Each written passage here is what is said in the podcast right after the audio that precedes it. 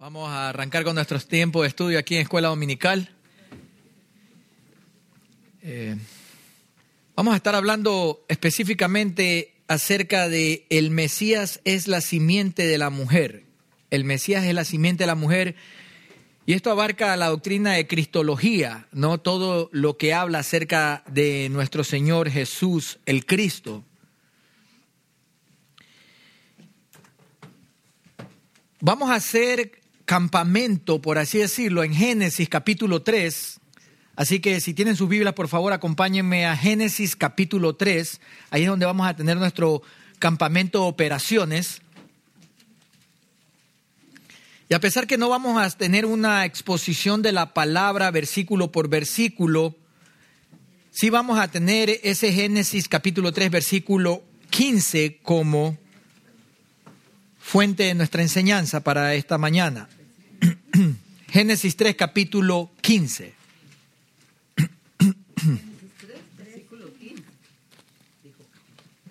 Perdón. Capítulo 3, versículo 15. ¿Ok?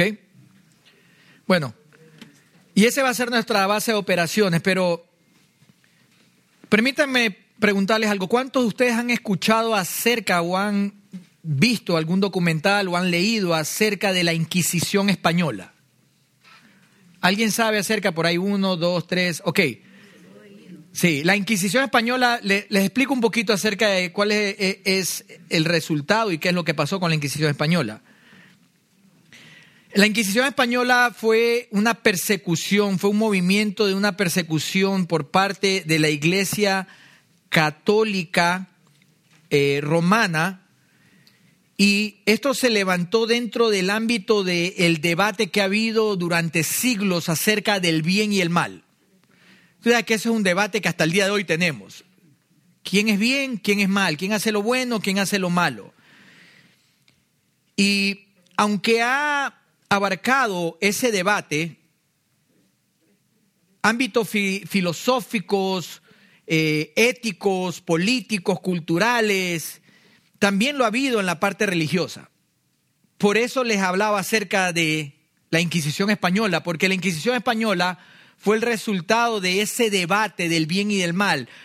¿Qué es lo que pasó? Estos, estos que fueron parte de la Inquisición española comenzaron a perseguir a todas aquellas personas que digan algo en contra del papado, en contra del Vaticano, en contra de todo lo que supuestamente es puro religiosamente hablando. Y es triste porque a pesar de todo eso, vemos ejemplos de maldad dentro de esa persecución por el bien. Sinceramente es algo sin sentido. Pero la realidad es que el, el, problema y el debate entre el bien y el mal nos lleva de vuelta a Génesis. O sea, el, el problema y la batalla entre bien y el mal lo encontramos desde los inicios. Desde Génesis capítulo 3, como les dije que va a ser nuestra base de operaciones, en donde vemos la caída del hombre, la caída, el pecado del hombre y el inicio de, esa, de ese pecado. Pero también vemos como el punto más fuerte cuando en el capítulo 4, de ahí de Génesis, Caín mata a su hermano Abel. Caín mata a su hermano Abel.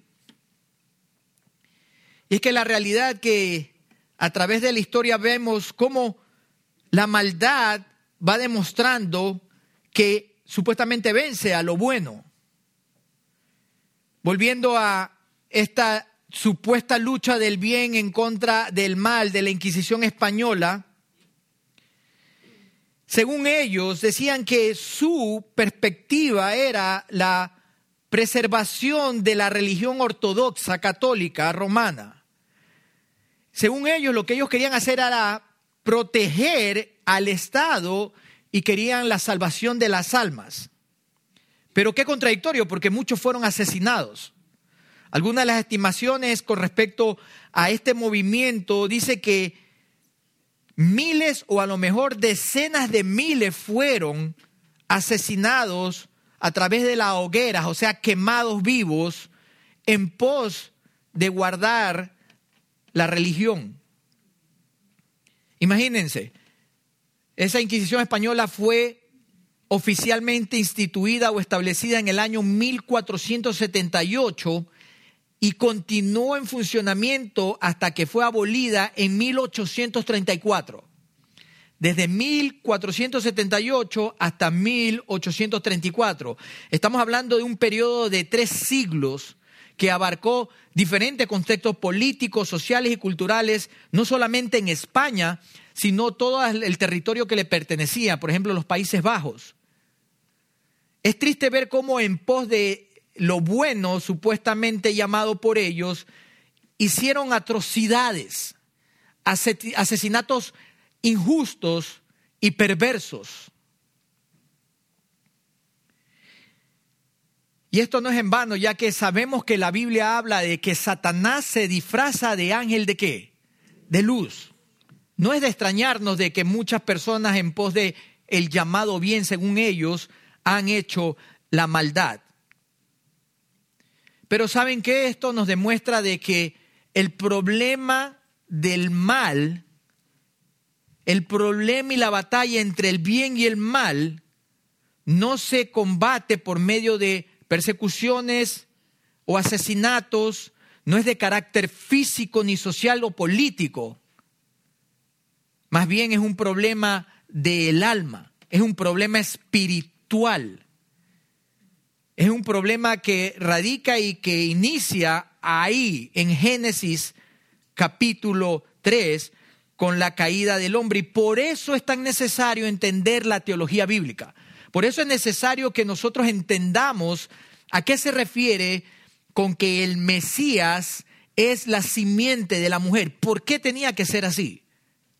Es importante que lo sepamos y, y en pos de eso esta mañana, continuando con nuestro estudio de teología sistemática, como ya les dije, vamos a estar hablando acerca de dos dimensiones, para aquellos que están anotando, dos dimensiones del Evangelio que te ayudan, que te ayudan a entender por qué el Mesías es la simiente de la mujer.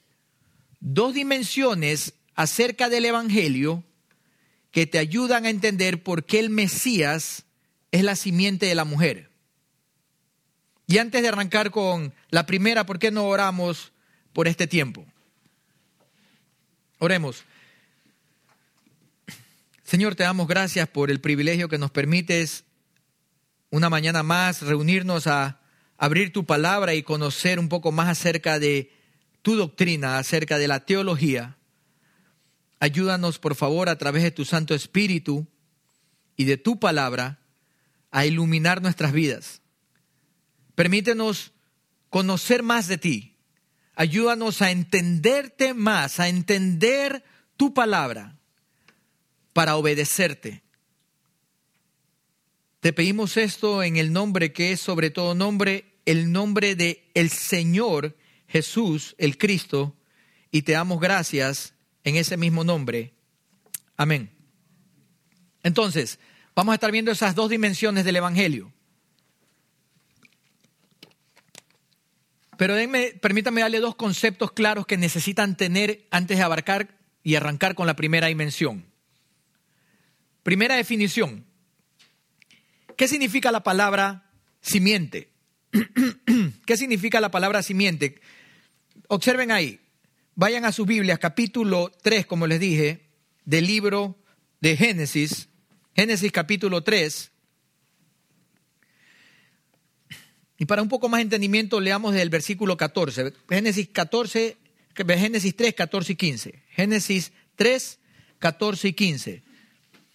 Y dice en el versículo 14, Jehová Dios dijo a la serpiente, por cuanto esto hiciste, o sea, mentir y hacer caer en la mentira a la mujer, a Eva y a Adán, Maldita serás entre todas las bestias y entre todos los animales del campo, y sobre tu pecho andarás y polvo comerás todos los días de tu vida. Versículo 15. Y pondré enemistad entre ti y la mujer, entre tu simiente, importante, y la simiente tuya. esta te herirá, herirá, herirá en la cabeza y tú le herirá, herirás en el calcañar. Observen que dos veces se, se, repite la palabra simiente. ¿Qué significa simiente? Bueno, el diccionario bíblico dice que simiente puede sugerir hablar acerca de una semilla, la semilla que dan los árboles para poder producir otros árboles.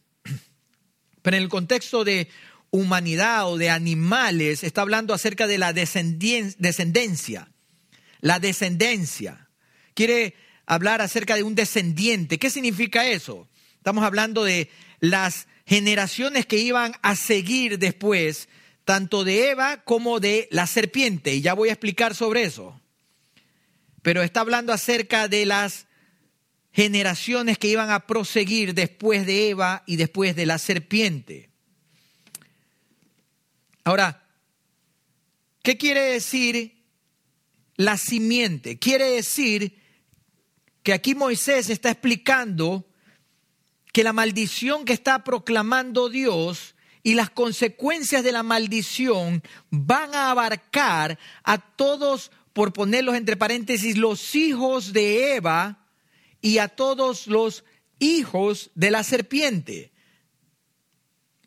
Y esto nos ayuda también a entender otro término que es bueno que ustedes lo sepan, que es el protoevangelio. Si pueden anotarlo ahí, el protoevangelium o evangelio, es importante conocer este término y más adelante vamos a ver por qué.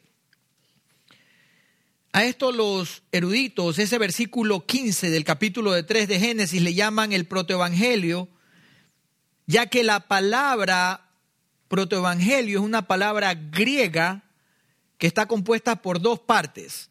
La primera parte es proto, que significa primero o primer, y la segunda parte es evangelium, que significa lógico, evangelio o buenas nuevas. En otras palabras, el protoevangelio, que le llaman a Génesis capítulo 3, versículo 15, es el primer evangelio o el anuncio del primer evangelio. Cuando escuchas a alguien hablar acerca del anuncio del primer evangelio o del primer evangelio, recuérdate, oh, está hablando de Génesis capítulo 3, versículo 15. Y es importante porque esto nos ayuda a, darnos cuenta de que hay un destello del plan de Dios aún desde el comienzo en la caída de Eva, a pesar de la desobediencia. Entonces, ahora sí, con ese fundamento entremos de lleno a esos dos a esas dos dimensiones del Evangelio que vamos a estar viendo en esta mañana. Y la primera dimensión, la número uno, es que existe un reino del mal. Número uno es que existe un reino del mal.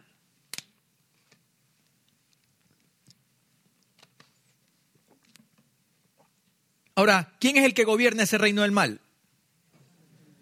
Satanás, del cual estábamos viendo hace un momento ahí en Génesis capítulo 3. Satanás es el que gobierna ese reino del mal. Pero observen que hay dos fundamentos dentro de ese reino del mal, dos fundamentos que lo encontramos ahí, en esos versículos de Génesis. Pero para traer un poco más de claridad, vayamos a Juan capítulo 8. Déjenle ahí puesto el dedo o algo, pónganle algo ahí para que regresemos a Génesis. Pero vamos a Juan capítulo 8.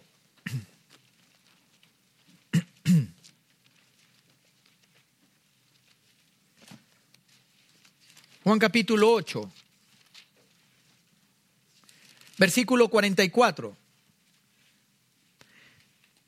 Un poco de contexto, estas son las palabras de nuestro Señor Jesucristo conversando y hablándole a los judíos después de que los fariseos y los escribas estaban tentándolo y hablándole a él. Entonces en Juan capítulo 8, versículo 44, esto dice el Señor Jesucristo con respecto a estos judíos vosotros sois de vuestro padre, ¿qué dice? El diablo. Y dice, los deseos de vuestro padre queréis hacer. Él ha sido homicida desde el principio y no ha permanecido en la verdad porque no hay verdad en él. Cuando habla mentira, de suyo habla, Y miren lo que dice ahí, porque es mentiroso. ¿Y cómo lo llama Jesús? Padre de la mentira. Dos peculiaridades aquí. Número uno, desde el principio, ¿qué es lo que ha sido? Homicida, un asesino. Y número dos, un mentiroso. Y eso es lo que vemos en el capítulo 3 y 4 de Génesis, ¿no? Vemos a una serpiente siendo utilizada por Satanás mintiéndole a Eva. ¿Con qué ha dicho eso? Pero eso no es lo que ha dicho. Eso no, eso no te va a pasar. No, no, no, tranquila. Puedes comer del árbol que está en medio del huerto. No, no vas a morir. Van a ser abiertos tus ojos. La mujer responde a nuestro Dios Jehová diciendo que la serpiente la engañó. La serpiente la engañó. Y es por eso que en medio de esa conversación nos damos cuenta de que el fundamento de el reino de maldad, el reino del mal que es gobernado por Satanás es la mentira y el asesinato. Esas son las características del reino de Satanás. La mentira y el, asesinato. El reino del mal tiene como fundamento esto. Estas dos cosas van en contra directamente de Dios. Van en contra directamente de Dios. ¿Por qué? Porque Dios es la verdad. Y porque Dios es el creador de la vida y Él es el único que puede dar y quitar la vida. En otras palabras, desde el principio el ataque de Satanás a través de su reino de maldad es en contra directamente de lo que Dios dice que es y de lo que Dios hace. En Dios se encuentra la verdad y Él, por ser el creador de todas las cosas, es el dueño de todos y Él es el único que puede quitar la vida. Y Satanás, que es el padre de la mentira, está en los negocios de destruir y matar a toda la humanidad. Ahora, volviendo ahí a capítulo 3, observen, en el versículo 14 dice que Jehová da una declaración de maldición directamente a la serpiente. Miren ahí en el versículo 14, por cuanto esto hiciste, por mentir, por ser instrumento de mentira, maldita serás entre todas las bestias y entre todos los animales del campo. ¿Qué es lo que está haciendo aquí Dios? Está declarando una maldición en contra de la serpiente, pero de manera física. Es muy probable que la serpiente tuviera pies o patas ¿Por qué? Porque le apunta a que va a arrastrarte sobre su cuerpo. Ahora piensen por un momento en eso. Imagínense si hubiera, qué bueno que Dios maldijo a la serpiente así, porque imagínense correr y que una serpiente te persiga con patas. Híjole. Si arrastrándose me alcanza. No, con patas me, me pasa. Pero tira esa maldición por el lado físico sobre, sobre quien, el animal que fue el instrumento el cual utilizó Satanás para traer esa mentira. Y es por eso que ese reino que encierra y abarca la maldad tiene entre ellos súbditos. El reino de, la maldad tiene súbditos. y cuando hablamos acerca de, de ese reino encontramos cosas como los ángeles caídos. ¿No verdad? Los demonios, los ángeles caídos, los que fueron expulsados del cielo, esas huestes están con Satanás y son parte de ese reino. Pero también existen las maquinaciones de Satanás que son parte de ese reino. Lo pueden anotar. Segunda de Corintios capítulo 2, el apóstol Pablo habla acerca de eso, de que, de que de que hay maquinaciones. Ahora, lo interesante es que la palabra maquinación es la misma palabra en la raíz del griego que utiliza el apóstol Pablo para hablar acerca de las acechanzas de Satanás. Y ese sí lo vamos a ver. Vayan a Efesios capítulo 6. Efesios capítulo 6. Anoten nomás 2 Corintios 2, pero vamos a Efesios capítulo 6. 2 Corintios capítulo 2, versículo 1. Pero vamos ahorita a Efesios. Efesios capítulo 6, nos encontramos con la misma palabra en su raíz que en 2 Corintios la traduce la Reina Valera como maquinaciones. Pero acá, en cambio, utiliza la palabra acechanzas. Mira lo que dice el apóstol Pablo, versículo 11 del capítulo 6 de Efesios. Vestidos de toda la armadura de Dios para que podáis estar firmes contra, ¿qué dice? Las acechanzas del diablo, las acechanzas de Satanás, las acechanzas del enemigo. O sea, dentro de ese sistema operativo de maldad están los demonios y está ese sistema de pensamiento, esas acechanzas. Observen lo que dice Pastor John con respecto a la palabra acechanzas. Esta es la palabra griega que también se traduce maquinaciones, como ya les dije, porque alude a una noción de astucia, engaño, tretas y métodos artificiosos. Las acechanzas de Satanás se propagan a lo largo y ancho del sistema de maldad del mundo, sobre el cual rige como príncipe de las tinieblas, y son llevadas a cabo esas acechanzas por sus huestes, los demonios. Observen cómo aún Pastor John continúa diciendo que las acechanzas incluyen todos los pecados, prácticas inmorales, teología falsa y religión falsa, como lo que vimos acerca de la Inquisición, que era una falsa religión y que llevó al asesinato de tantas personas. Entonces, detrás de eso estaba el sistema maligno de Satanás. ¿A través de qué? A través de las huestes de esos demonios caídos, pero también a través de esas maquinaciones, de esas acechanzas, de ese sistema del mundo. Entonces, amado hermano, esto nos ayuda a entender de que no necesitamos estarnos preocupando todo el tiempo por quién va a quedar presidente. No tenemos que estarnos preocupando todo el tiempo porque una empresa abra o cierra, o por qué está pasando. Esto nos debería ayudar a entender por qué pasa lo que pasa, por qué a lo bueno le llaman malo y a lo malo le llaman bueno. Porque este sistema, este mundo, detrás de este sistema está Satanás, con sus ángeles caídos, con sus maquinaciones y acechanzas. Pero un ingrediente más a este sistema. hay un ingrediente más que es los incrédulos. Los incrédulos son parte de ese sistema.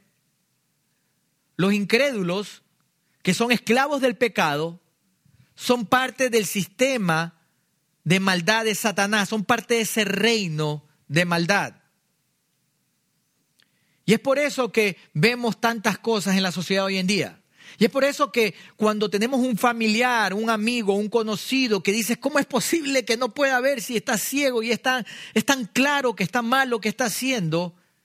Es porque él está siendo influenciado por ese sistema de maldad. Está bajo la influencia de ese reino de maldad que le pertenece a Satanás, que viene operando desde el comienzo.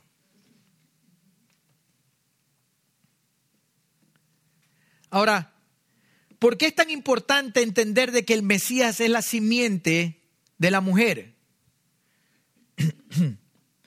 Porque cuando leemos ahí en Génesis, capítulo 3, perdón,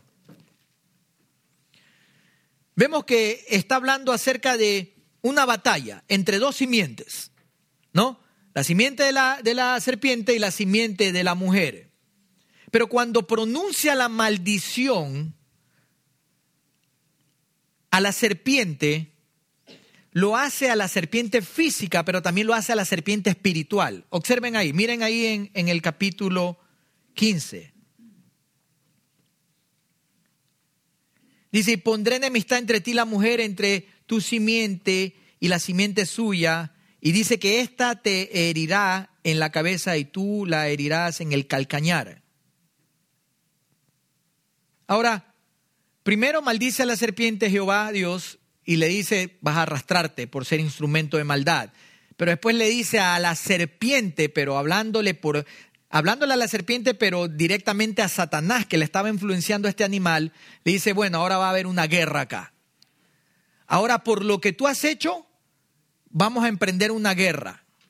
Y la guerra va a ser entre tu simiente, eso no quiere decir que ahora todas las culebras están en contra de nosotros, aunque no me gustan.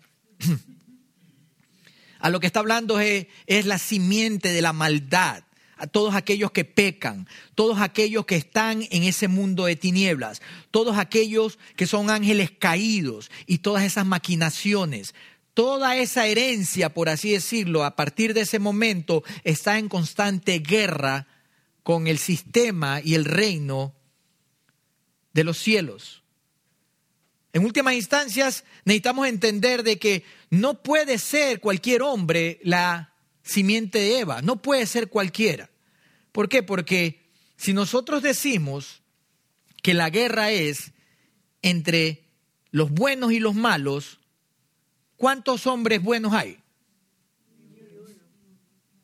Es ninguno. Eclesiastés capítulo 7. Si no me lo creen, créanle al libro. Vayan a Eclesiastés capítulo 7. Eclesiastés capítulo 7 estas es las palabras del sabio Salomón, aún después de haber estado sumergido en pecado. Dios le dio la misericordia de poder escribir el libro de Eclesiastés, en donde él habla acerca de la grandeza de Dios y la vanidad de este mundo. Eclesiastés capítulo 7. Observen lo que dice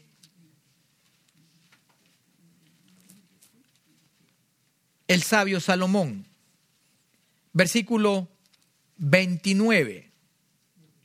7, 29.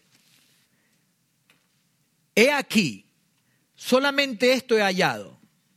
¿En serio, Salomón, con tanta sabiduría y tanta experiencia? Sí.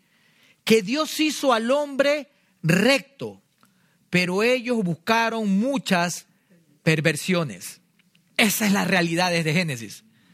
Dios hizo las cosas bien, como vemos en la narrativa, hizo las cosas buenas y el hombre buscó sus propias perversiones. Romanos capítulo 3. Romanos capítulo 3.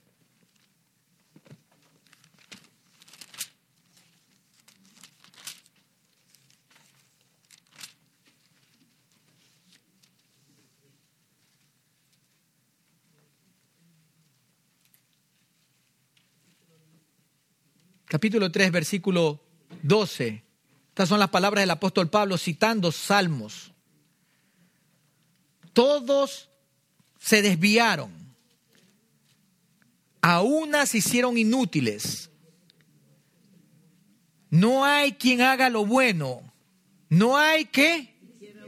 Ni siquiera uno, amados hermanos.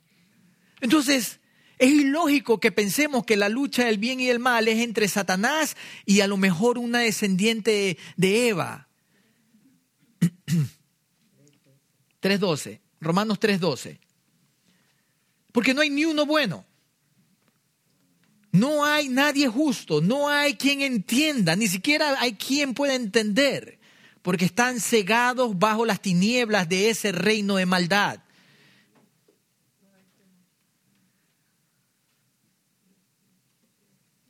El profeta Jeremías habla acerca de ese desvío y esa maldad del pueblo de Israel con palabras muy fuertes. Lo pueden anotar ahí. Jeremías capítulo 2. Jeremías capítulo 2, los versículos del 11 al 13. Jeremías 2, del 11 al 13. Habla con palabras duras en, en cómo, cómo el pueblo de Israel se desvía de los caminos de Dios. Y cuando Juan Calvino comenta acerca de Romanos capítulo 1, dice lo siguiente acerca del ser humano. Romanos capítulo 1, creo que todos los conocemos, pueden anotarlo ahí, lo pueden leer después. El capítulo 1 vemos cómo habla acerca de que la creación proclama de que hay un Dios. Y Juan Calvino dice las siguientes palabras, eh, permítanme su atención. Juan Calvino dice lo siguiente, como primer fundamento de la condenación humana, podríamos alegar que la admirable construcción del mundo y el orden maravilloso de sus elementos han debido iniciar y incitar al hombre a glorificar a Dios. Sin embargo, dice Calvino, no existe alguien que cumpla con tal deber, por lo que todos son hallados culpables de sacrilegio y de perversidad, de, de ser deshonestos, de ser detestables y de ser ingratos en contra de Dios. Cierro la cita. Calvino entendía de que el ser humano es malo y de que a pesar de que Dios ha hecho todo en abundancia y ha hecho hermoso todo en su tiempo, el ser humano es incapaz de poder reconocerlo verdaderamente. Por eso es que quedaría totalmente excluido y creemos que es absurdo de que la pelea de Génesis 3 sea entre los hombres buenos y los hombres malos. Y hay ciertos teólogos que dicen que podría ser. E, eso es absurdo, desde el simple hecho de que no hay nadie bueno. Entonces, no hay pelea entre buenos y malos, solo habría pelea entre malos. A ver quién es peor. Y la realidad es que el hombre caído vive en pos de la mentira y si no es por la gracia común, amados hermanos, la gracia que Dios derrama sobre todo ser humano, fácilmente todos seríamos asesinos. Fuimos, hemos sido testigos de atrocidades alrededor del mundo, no solamente lo que ha pasado en Gaza, no solamente lo que pasa en otros estados, en otros países. Pero ¿saben qué, amados hermanos? Si no fuese por la misericordia de Dios, todos seríamos iguales. Cuando tú dices, ¿cómo es posible que hayan hecho eso? Acuérdate que si no fuera por Dios, nosotros seríamos igual o peores. Y es que todos aquellos hombres que están bajo este reino van a hacer lo que su padre hace, que es mentir y que es matar. Unos hasta cierta extensión lograrán acribillar a muchos centenares, como vimos en el holocausto nazi, y otros a lo mejor lograrán matar unos cuantos, como hemos visto alrededor de nuestros países en el mundo. Esa es la realidad del reino de las tinieblas. Es destrucción, es maldad, es engaño, es muerte.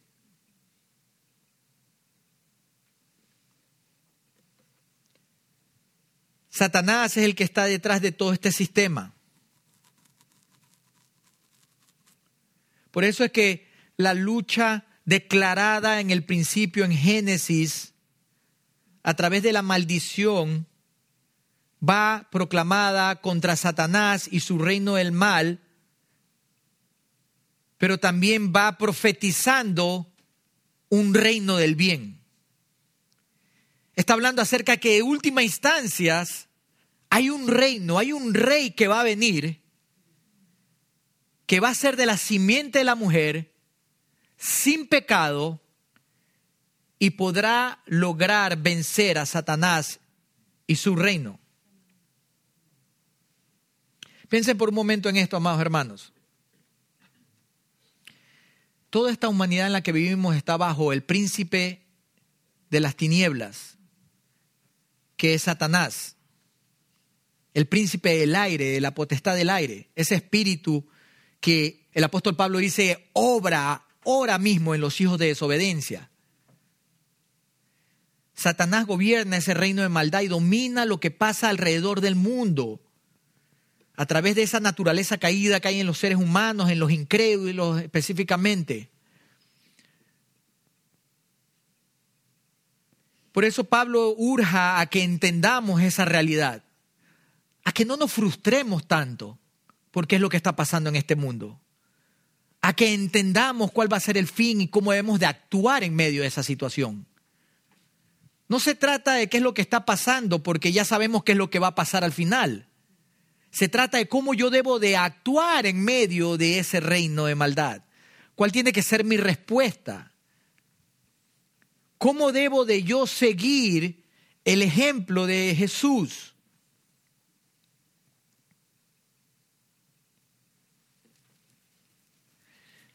Y deberíamos de tener misericordia por los incrédulos.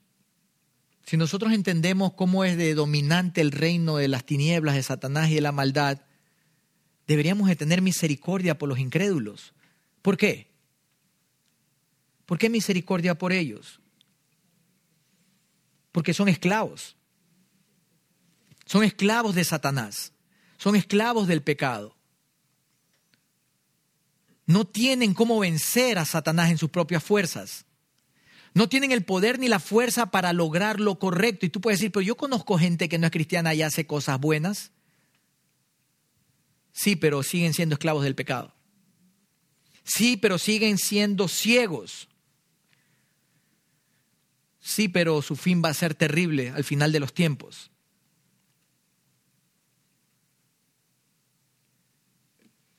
Romanos capítulo 6, versículo 16, pueden anotarlo ahí, Romanos 6, 16. El apóstol Pablo dice, ¿no sabéis que si os sometéis a alguien como esclavos para obedecerle, sois esclavos de aquel que obedecéis? Sea del pecado para muerte o sea de la obediencia para la justicia. Cuando alguien es vencido, como dice el apóstol Pedro, por algo, se convierte en esclavo de ese algo. Y eso es lo que vemos en la gente con las drogas en las calles, por ejemplo, en acá. Y da pena, pero es la realidad. Ellos no pueden por más que quieran. Y dice, bueno, yo conozco algunos que se han rehabilitado en drogas. Sí, pero averigua profundamente o si conoces a alguien, siempre queda secuelas en otras áreas. Se hacen paranoicos o, o, se hacen borrachos, aunque ya no usan drogas, se hacen mentirosos, se hacen ladrones. ¿Por qué? Porque ese es el sistema de Satanás. Satanás, si medio afloja por un lado, aprieta por otro. ¿Por qué? Porque lo que él quiere es matar a esa persona. Su propósito es matar y destruir. Su propósito no es reinar y hagamos una fiesta todos juntos. Su propósito es la destrucción de la magnífica creación de Dios que es la humanidad.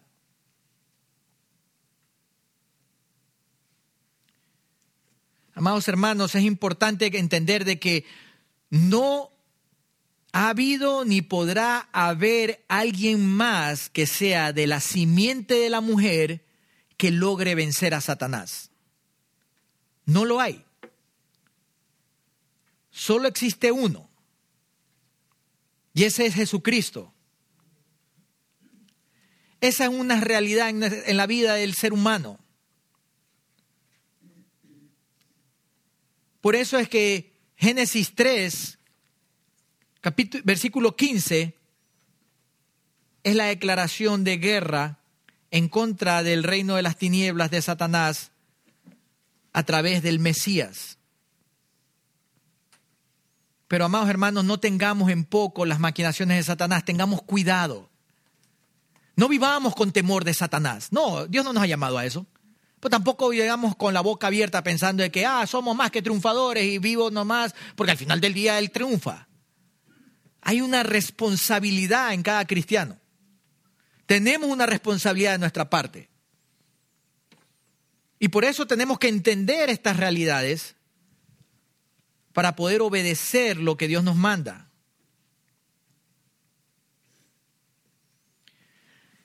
Y a pesar de que vemos una tan dura realidad en el comienzo de la creación a través de la desobediencia del hombre y de la mujer, vemos un tan dulce principio, un destello de esa promesa de un nuevo reino y una salvación a través del Mesías. Entonces,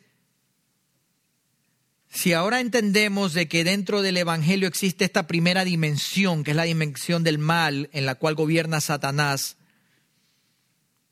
esto nos va a ayudar a apreciar mucho más la segunda dimensión de la que vamos a hablar hoy que hay la dimensión número dos, hay la dimensión del reino del bien. El reino del bien. Hay la dimensión del reino del mal. Número dos, hay la dimensión del reino del bien. Y esa gobierna y gobernará el Mesías. Jesucristo. Ahora, número dos, tenemos varios ejemplos acerca de ese reino. Voy a darle algunos versículos, pero ¿qué tal si vamos a Mateo capítulo 4? Mateo capítulo 4 nos demuestran las palabras de Jesús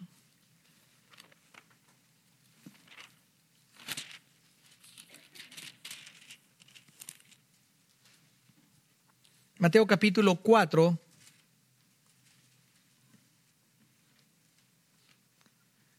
versículo 17, Jesús mismo dice, desde entonces comenzó Jesús a predicar, Mateo, perdón, dice, desde entonces comenzó Jesús a predicar y a decir, ¿qué dice? Arrepentidos, porque ¿qué? El reino de los cielos se ha acercado. El reino de los cielos se ha acercado. Ese es el reino del bien. Ese es el reino del Mesías. Ese es el que Jesucristo proclamó al comienzo de su ministerio aquí en la tierra a través de los evangelios, arrepentidos. Reino de los cielos, el reino de Dios, el reino del Mesías, todos son sinónimos del reino del bien. Más de 20 citas en los evangelios hablan acerca del reino de los cielos y el reino de Dios. He ahí la importancia de entender de ese magnífico y maravilloso reino. Ese reino que no podría ser ni hecho ni realizado por ninguna otra simiente de la mujer. Ese que nos llama a hablar acerca del arrepentimiento y de creer en Él. De ese reino es el que habla cuando pone esa guerra entre Eva, su simiente, y la serpiente, la serpiente, que es Satanás y su simiente. Y es que esta guerra que vemos en Génesis duraría mucho más que la vida de ese animal, porque es una guerra espiritual.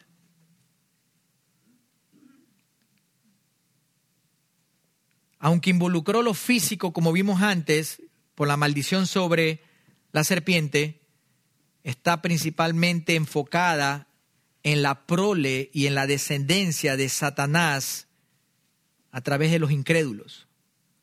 Y toda esa maquinaria que ya analizamos que está detrás. Ahora, lo hermoso es que hay una verdad sobre este reino del bien, del Mesías.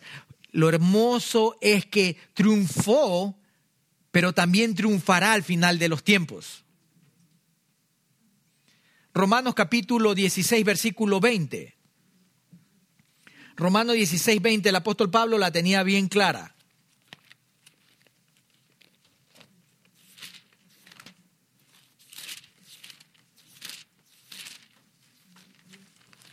Romanos 16, 20.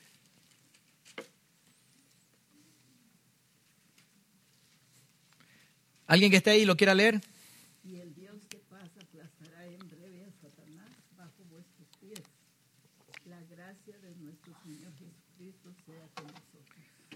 Amén. En breve, lo va a aplastar. ¿A qué le suena eso? Lo va a aplastar, lo va a pisar, ¿no verdad? ¿No suena lenguaje de Génesis eso? El apóstol Pablo la tenía clara. Él decía, sí puede que haya tribulaciones, sí puede que estemos en un proceso difícil, sí puede que las cosas no estén tan fáciles, pero recuerden algo. En breve esto va a terminar. Y sabemos quién es el que va a triunfar. Nosotros sabemos y conocemos el, fin de la historia. El Señor Jesucristo aplastará en breve a Satanás bajo vuestros pies. ¿Por qué? Porque Él es el que venció. Y lo hermoso de esto es que esto nos afirma de que en la mente de Dios estaba ya fijada la descendencia de la mujer a través de Jesús. No a través de Abraham, el patriarca. ¿Por qué no? ¿Por qué no a través de Abraham? Porque pecó muchas veces. Porque en primera instancia vemos que en Génesis capítulo 15 Dios le da una promesa a Abraham de descendencia Y después en Génesis 16 tiene relaciones con Agar, una empleada, una esclava. Queda descalificado Abraham. Y si eso fuera poco, le pone una cereza al pastel cuando más adelante en Génesis capítulo 20 miente diciendo que su esposa Sara era quién? Su hermana. Abraham, muchas gracias por participar. Queda descalificado. ¿Y qué tal Moisés? El profeta Moisés. ¿Por qué no podría hacerlo? Porque también pecó. Y si Abraham mintió, Moisés mató y asesinó. ¿Recuerdan cuando asesinó al egipcio? Y no solamente eso, sino que después de haber dirigido a la nación de Israel, vemos en Números capítulo 20, no tengo el versículo, pero pueden revisarlo en Números capítulo 20, Dios lo manda a él y a Aarón a hablarle a la roca. ¿Y qué es lo que hace Moisés? Le entró a palo. Pensó que era piñata. Y le entra a palo a la roca. Y uno dice, bueno, pues no hay nada de malo, le estaba pegando para que salga. No, él no confió en Dios y se molestó y desobedeció. Muchas gracias, Moisés, queda descalificado, gracias, siga participando. Pero tenemos un participante más que es de la descendencia de Eva, de la simiente de la mujer, el gran rey David. Un corazón conforme a Dios, por favor. Aparte de eso, decía que era guapo. Este tiene que haber sido. Imposible. Imposible porque ese pecado más que todos los otros dos juntos mató, asesinó, fornicó, adulteró, robó, mintió. Tuvo muchas mujeres y la cereza sobre el pastel hizo un censo. Y dice, pero tan malo es hacer un censo, sí, porque no confió en Dios y no le pidió permiso a Dios para hacerlo. Lo hizo simplemente porque le dio la gana.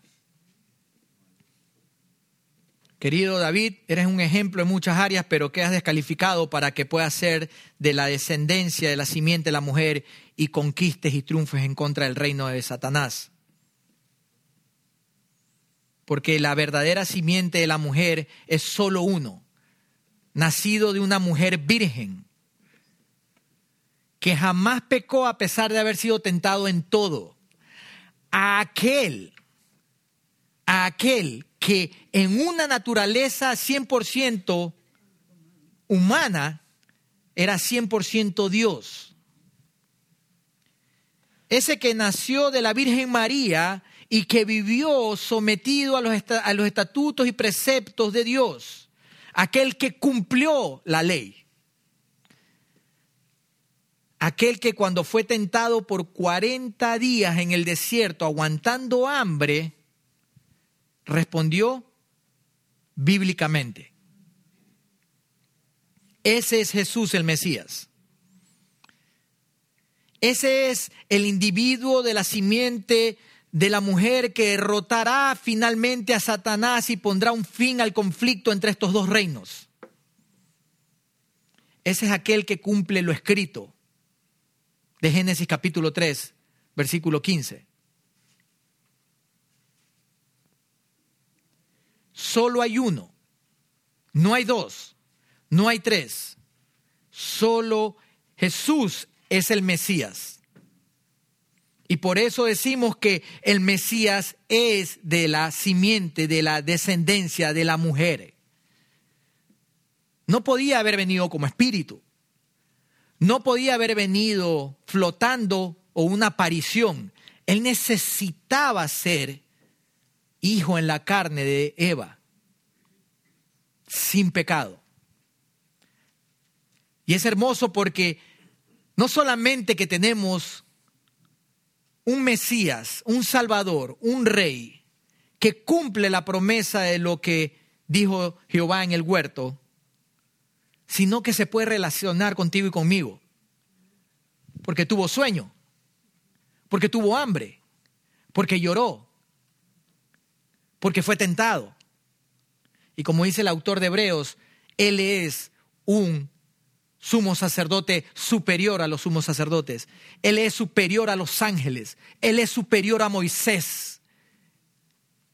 Él es el Mesías, Jesús, el Salvador, al cual podemos acercarnos en confianza, el cual nos puede decir, sí, sí, entiendo por lo que estás pasando, esta es la solución. Entiendo lo que está sucediendo en este mundo, pero recuerda, confía, yo vencí al mundo. Sí, yo sé que parece que esto se va a venir abajo, pero tranquilo. Yo tengo la autoridad. Ese es Jesús, el Mesías, el Cristo. Y lo vemos que a través del Nuevo Testamento, los autores del Nuevo Testamento entendieron esta realidad de que aunque haya un reino de tinieblas en este mundo, con todo lo que eso encierra, como ya lo estudiamos, hay un reino a través de un Mesías que al final de la historia va a triunfar. Por eso es el protoevangelio. Por eso ese fue el primer evangelio. Por eso es tan maravillosa esta verdad. Todo el resto de las escrituras dan eco acerca del protoevangelio. Esto es parte del plan de Dios. Salmos capítulo 22.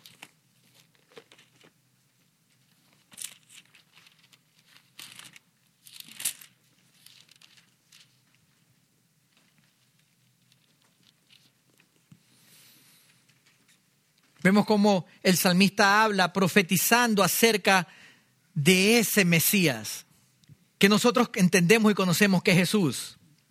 Salmo capítulo 22, versículo 16, porque perros me han rodeado, me han cercado cuadrilla de malignos, horadaron mis manos y mis pies.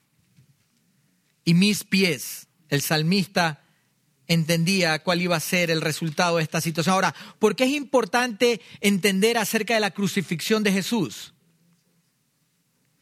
Bueno, saben que se ha recuperado un esqueleto de un crucificado que remonta un poco cercano al siglo I. Y este esqueleto proporciona la prueba de que los verdugos romanos colocaban los clavos de tal manera que la víctima no pudiera librarse mediante el desgarro.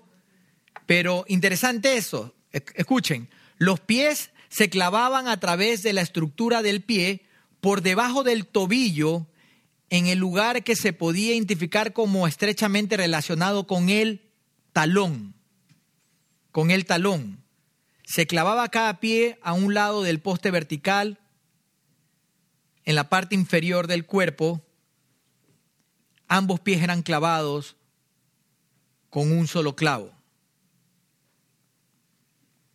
¿Por qué es importante esto? Porque como leímos en Salmos 22 y como lo vemos a través de la escritura,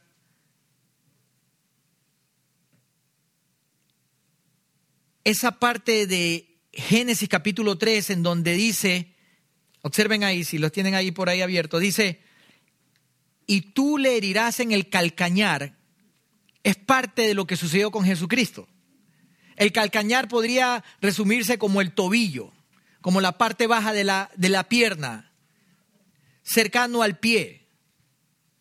Entonces, mucha gente dice, bueno, pero es que no se cumple todo, no, todo se cumple detalladamente, en su momento todo se cumple. Esa simiente de la mujer, a pesar que fue herida en el calcañar a través de la cruz, como le pasó a Jesucristo, esa misma simiente es la que herirá en la cabeza una vez y por todas a Satanás y todo su reino, sus demonios, sus maquinaciones y todos aquellos que son incrédulos. Sí, la serpiente engañó a Eva. Pero por consiguiente la madre del que va a vencer supremamente a Satanás también es ella. Qué maravillosa verdad, cómo, cómo Dios restaura a esta mujer que había sido engañada. Qué hermoso. Dice, sí, pecaste, hiciste mal y por eso va a pasar esto, pero no te preocupes. A través de ti voy a traer a aquel que va a vencer al que te engañó. Ese es nuestro Dios, al cual no se le escapa ningún detalle, el cual está en control aún en medio de esta batalla de dos reinos. Y es que la realidad que el final de este conflicto de siglos que se inició en la caída del hombre solo puede ser llevada a cabo de Jesús el Mesías. Por eso el Mesías es de la descendencia, de la simiente de la mujer. Porque Jesús venció al pecado y Jesús venció a la muerte. Aquel descendiente triunfará al final de los días, como nos dice Apocalipsis capítulo 20. Ahora, ya finalizando, hermanos.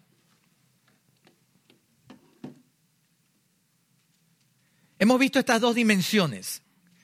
Hemos analizado acerca de el reino del mal en donde gobierna Satanás y hemos analizado el reino del bien en donde gobierna el Mesías y eventualmente triunfará al final de los tiempos. Hemos visto que a pesar de que fue herido en su tobillo a través de la cruz, resucitó el tercer día y está sentado a la diestra del Padre y eventualmente vendrá y regresará y aplastará la cabeza de Satanás.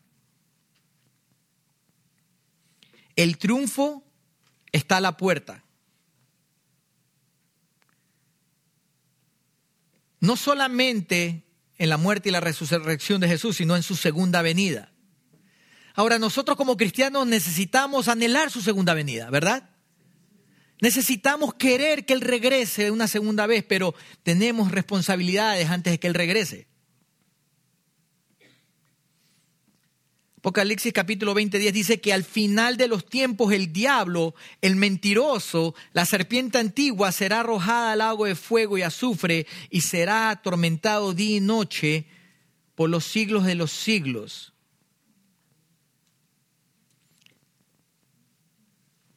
Pero ¿qué quiere decir que haya estos dos reinos y que al final va a triunfar Jesús? Esto quiere decir que necesitamos es nuestra obligación, si creemos en estas verdades, obedecerle. Obedecerle. Obedecerle aunque estemos dentro de este sistema, de este mundo. Obedecerle aunque sintamos que no podemos más.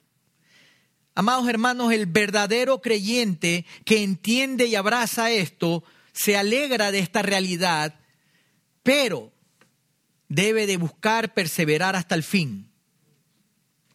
El verdadero creyente que se alegra ante esta realidad guarda la palabra de Dios. Juan capítulo 14. Juan 14, 23 habla acerca de eso. Miren ahí, miren lo que dice el Señor Jesucristo. Juan 14, 23.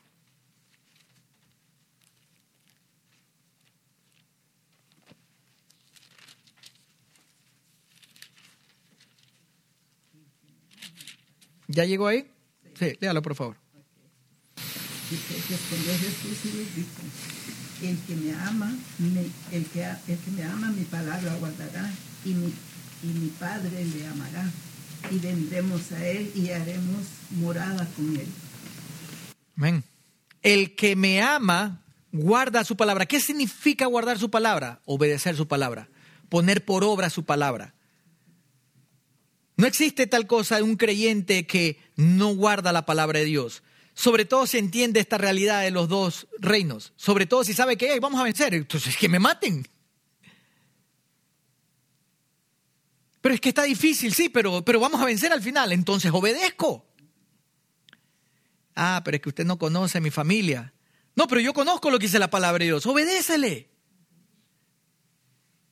El verdadero creyente resiste en oración.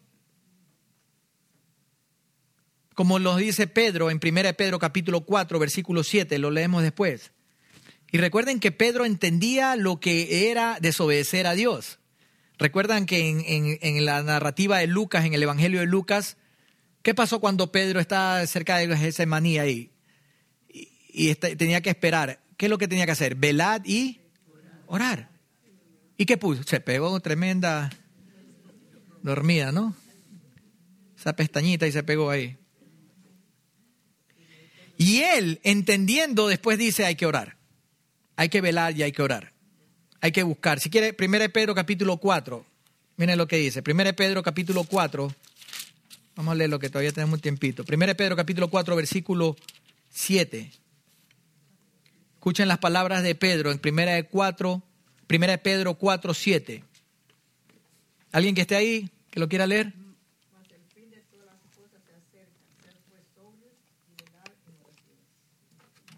Pedro lo entendía. Él decía, ya me voy de acá, igual esto se va a acabar.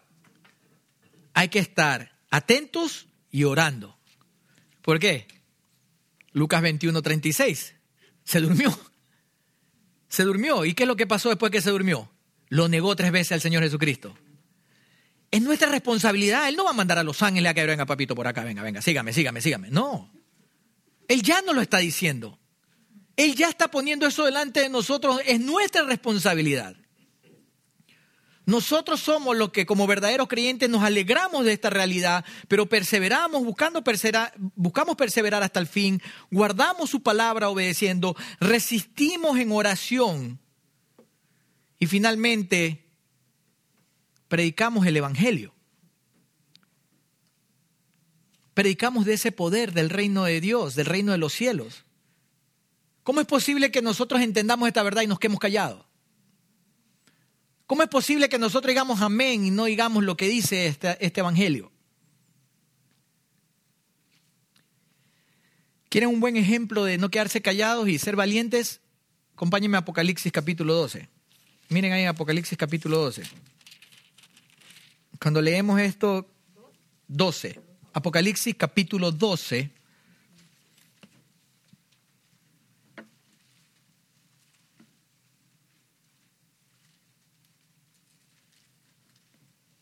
versículo 11.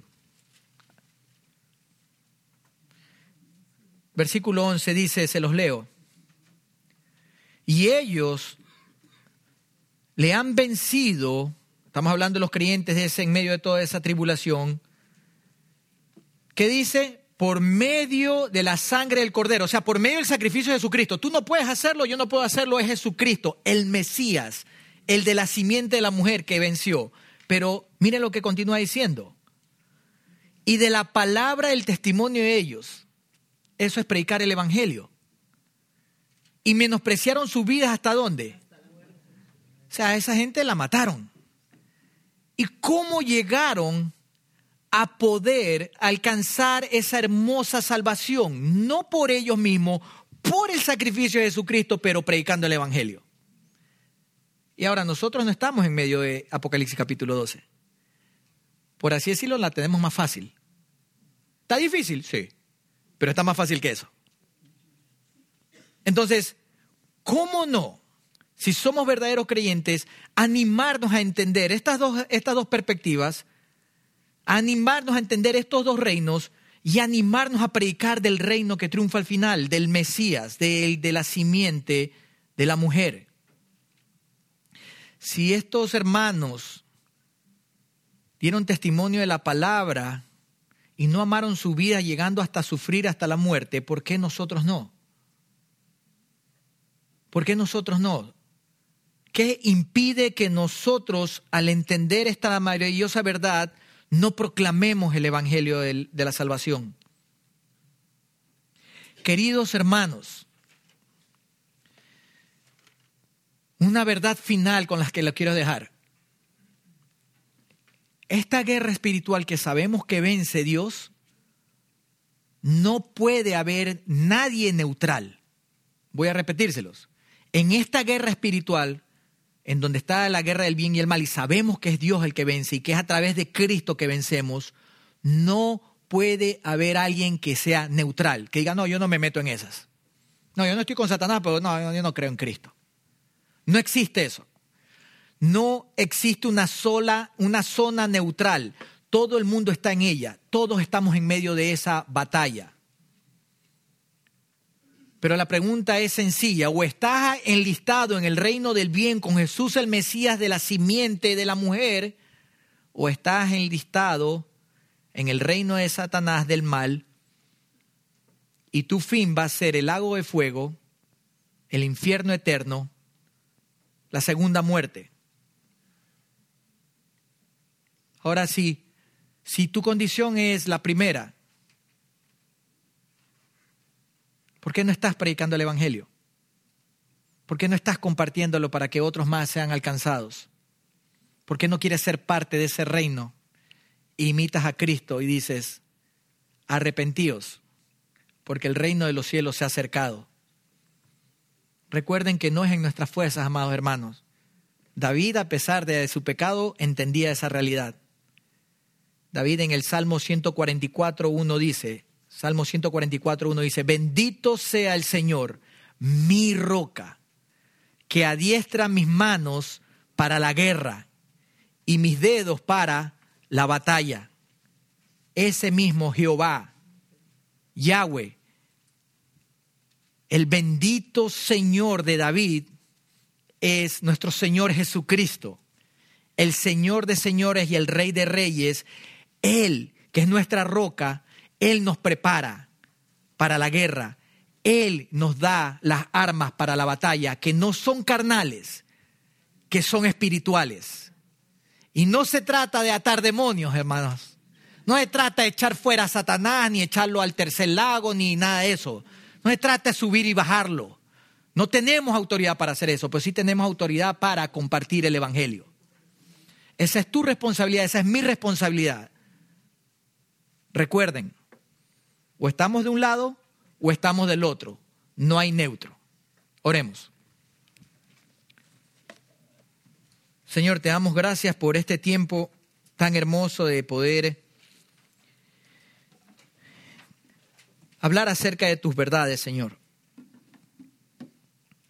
Abrir tu palabra y reconocer cómo a través de la historia de la humanidad tú siempre has tenido un plan y un propósito que aún el hecho de la maldad demuestra que tú eres un Dios bueno y que no nos has abandonado y que a pesar del pecado de Eva, tú levantaste a Jesucristo. Gracias por enviar a tu Hijo unigénito para morir y resucitar, para traer vida a todos los que éramos esclavos del pecado y pertenecíamos al reino de las tinieblas.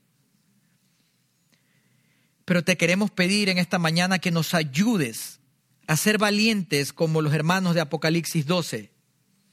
Que nos ayudes a seguir el ejemplo de Jesucristo que menospreció su grandeza en los cielos para venir a obedecerte. Ayúdanos a ser obedientes y a proclamar el Evangelio, las buenas nuevas de salvación. Señor, tú, tú eres quien nos capacitas, como decía el salmista, pero también tú eres el que nos puedes ayudar a ser valientes. Por favor, permítenos en amor compartir el Evangelio. Ayúdanos a hacer tu voluntad para la gloria de tu nombre. Oramos esto, te lo agradecemos y te lo pedimos en el nombre del Señor Jesucristo. Amén.